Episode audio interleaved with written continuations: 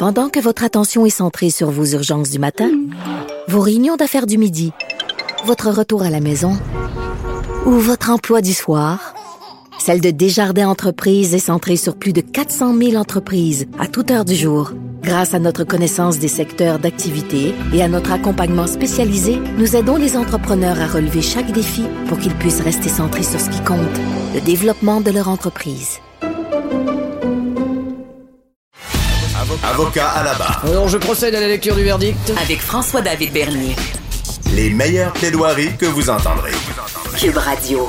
C'est maintenant l'heure des questions du public. Euh, vos questions que vous nous avez posées sur la ligne 1844 425 0417 ou sur le Facebook, mais on préfère les questions qu'on peut passer en ondes. Euh, Donc, euh, on a pris euh, cette semaine plusieurs questions. On a pris les trois premières qui étaient pertinentes, deux qui se ressemblent, mais quand même, ça couvre des sujets intéressants.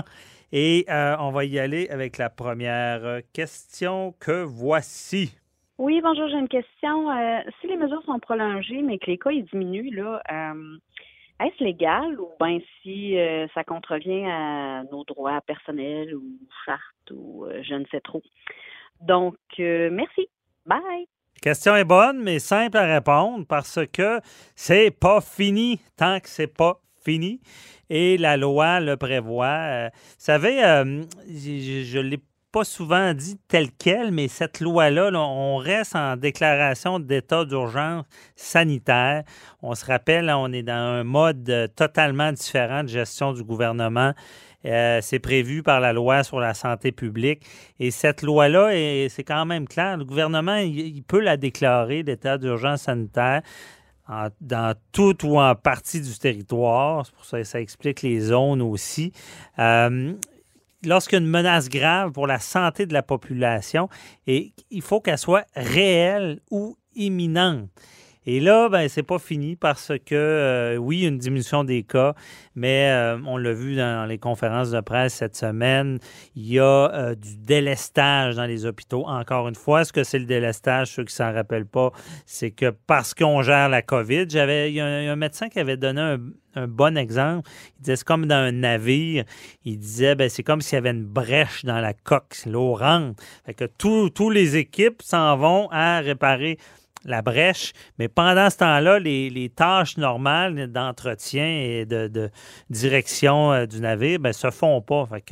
Quand la brèche diminue, ben là, on reprend ce qu'on a perdu. Le délestage, c'est ça, il y a des drames liés à ça, pas, c'est pas des blagues. Imaginez, vous avez le cancer, vous êtes reporté, vous êtes supposé être opéré pour du mieux vivre, pour euh, euh, même, et, là, ça arrive pas à cause qu'il y a une pandémie, puis qu'il y a certaines personnes qui respectent pas, puis ça se développe. Et surtout, ben, euh, seulement de, mentionner le mot variant, puis on se rend compte que euh, y a toujours une réalité, euh, on ne sait pas, hein, on l'a vu dans certains pays, le, virus a diminué et reparti euh, à cause de ce fameux ces variants-là qui sont plus contagieux, plus mortels, euh, ce qui fait qu'on ne peut pas dire que le gouvernement ne pourra pas se faire dire euh, que c'est plus correct, que, que- c'est plus euh, justifié, parce qu'on le sait, hein, c'est des droits constitutionnels, il y a des atteintes aux droits et libertés privées, c'est clair, mais c'est justifié parce que les droits sont pas absolus et la santé, on fait une belle liste des droits et libertés, de la une hiérarchie de tout ça, ben la santé, ça va au-dessus. On est en, société, donc euh, toujours euh, les droits des uns s'arrêtent où ceux des autres commencent. Donc les mesures, euh, pour l'instant, vont rester, vu cette urgence-là. On passe à la prochaine question. Oui, bonjour. Ma question est, c'est qu'il y a des gens qui contestent le couvre-feu avec une requête en, en corpus. Premièrement, c'est, quoi le, l'habis corpus, la question? Et est-ce que le fait que le gouvernement prolonge le couvre-feu et que les cas diminuent plus, plus donne plus de munitions à ceux qui ont euh, euh, qui veulent le voir, euh, voir le couvre-feu annulé? Merci, au revoir. Ça se retranche un peu avec la première question qui était plus générale. Là, on parle vraiment du couvre-feu. Parce qu'on a vu cette semaine, on a déconfiné en partie. On pourra justement aller magasiner euh, lundi. On pourra aller dans les magasins, ça va aider l'économie, c'est certain. Les restaurateurs, euh, pas encore, c'est difficile pour eux. Là, je parle des zones rouges, évidemment. Il y a, la moitié du Québec qui est en, zone orange. Je rappelle les règles. Hein. Orange, les restaurants vont être ouverts. Les règles, par contre, de distanciation s'appliquent. On ne peut pas non plus se visiter, à moins des exceptions de personnes seules, ou même, quand je l'ai dit, un couple établi là, qui a deux résidences, ça va. Euh, le couvre-feu pour pouvoir aller un peu au resto va être à 9h30.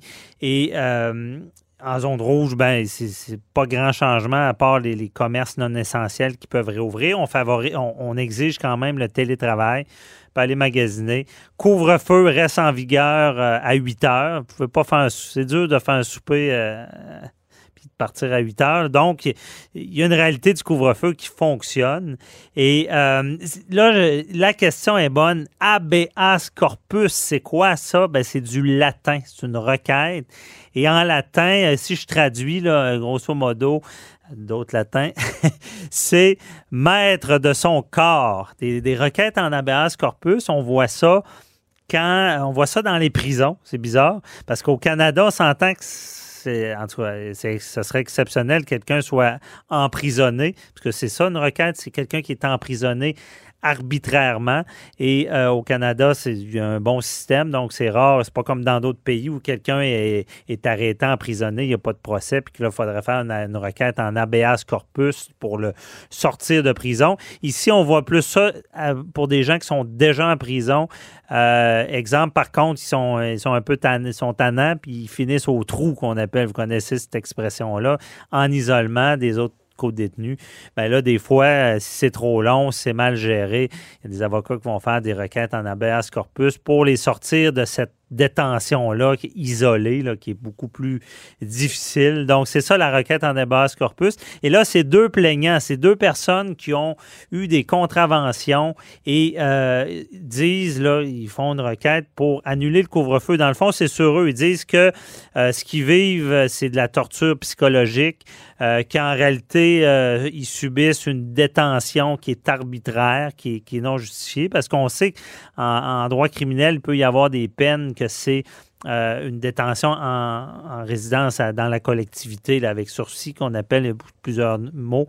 Mais eux disent que c'est comparable à ça, donc euh, c'est pas constitutionnel. Ils vont même plus loin disant que le gouvernement n'a pas de, soutien euh, scientifique pour appuyer ce couvre-feu-là moi, je vous dis qu'il n'y a pas grand chance hein, parce qu'on sait la réalité de la pandémie. Et euh, le, soutien, c'est sûr qu'il n'y aura pas un, rapport scientifique qui dit que, en particulier, le couvre-feu diminue les cas, mais on, voit l'effet. C'est indirect, mais ça fonctionne parce que un des gros problèmes, c'est les réunions dans la résidence. Là, ça vient euh, vraiment empêcher tout ça, puis ça vient faciliter le travail des policiers à se rendre compte s'il y a des rassemblements ou pas, parce que à 8 heures, tout le monde est supposé être chez eux. Euh, je vous invite peut-être, il y en a qui avaient des questions en lien avec tous les détails, vous pouvez nous les poser sur la ligne 800. Euh, et c'est cette requête-là. Et L'autre partie de la question, est-ce que euh, le fait qu'il y a une diminution de cas, est-ce que ça peut leur donner des munitions? Encore là, je crois pas parce que la menace est tout le temps toujours réelle. Il y a le délestage, il y a le variant qui est, qui est présent, il y a une possibilité d'augmentation des cas, il y a une possibilité de décès. Donc, c'est euh, et ça même je pense que le fait de le renouveler va jouer contre cette requête là parce que je pense qu'on serait capable de prouver qu'il y a un effet utile. Donc, euh, pas seulement qu'on met ça, on brime des droits, mais ça fonctionne. On passe à l'autre question. Oui, bonjour, j'aurais une question. Est-ce qu'on est dans l'obligation de se faire vacciner? Et par la suite, si on se fait vacciner, est-ce qu'il va y avoir un carnet, comme quoi qu'il y a une preuve qu'on s'est fait vacciner, qui va nous permettre euh, d'aller soit au restaurant ou dans d'autres sorties? Merci. Oh, oh, c'est une bonne question, ça.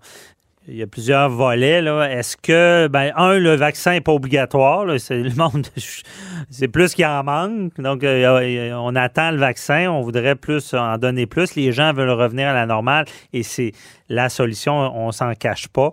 Euh, le gouvernement n'a pas décrété que c'est obligatoire. quand il y aura plus de vaccins, on verra si tout le monde collabore. Je pense que oui.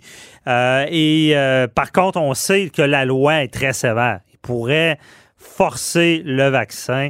Et ça va loin là, dans la loi sur la santé publique, disant que quelqu'un qui refuse de se faire vacciner, on peut aller chercher une ordonnance d'un juge pour le forcer à être amené dans un lieu de vaccination, quasiment l'attacher, ça ressemble à ça, lui planter un aiguille dans le bras, le vacciner c'est sûr que ça, en choque certains parce qu'il y, a des droits qui sont brimés. Oui, le droit à la sécurité. Il n'y a pas de danger avec le vaccin, mais il y en a qui pensent qu'il est dangereux.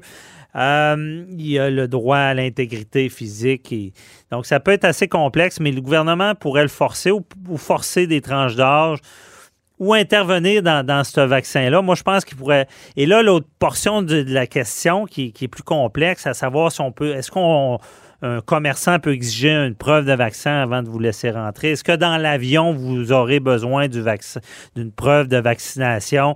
Euh, je pense que ça va être ça, dépend. Ça pourrait peut-être marcher dans les avions, mais euh, pour rentrer à l'épicerie, d'après moi, ça serait discriminatoire parce que ça reviendrait à forcer les gens à, être vaccinés. C'est assez complexe. C'est sûr qu'une entreprise qui réussit à prouver que c'est nécessaire la protection de, d'autres clients ou de, euh, de, de, son personnel, puis qu'il y a un enjeu vraiment dangereux comme on l'a dit, euh, dans quelqu'un qui travaille dans un CHSLD, il y, a, eu des morts, peut-être qu'il pourrait l'obliger, mais c'est très délicat de, cette question-là. Puis c'est sûr que si c'est pas ordonné par la santé publique, le gouvernement, qui dirait, par exemple, ben vous pouvez voyager si vous avez une preuve de vaccination. Comme en ce moment, si on revient, ça prend notre preuve qu'on est négatif. Et donc, il y a une gestion. Il faudrait que le gouvernement aide à mettre des balises, des règles, d'après moi. Sinon, on va se retrouver dans beaucoup, beaucoup de contestations. Mais en tout cas, je, vais, vous en reparlerai. C'est pas si clair euh, encore. donc, euh, c'est tout pour nous euh, cette semaine. On se retrouve la semaine prochaine, même heure, même poste.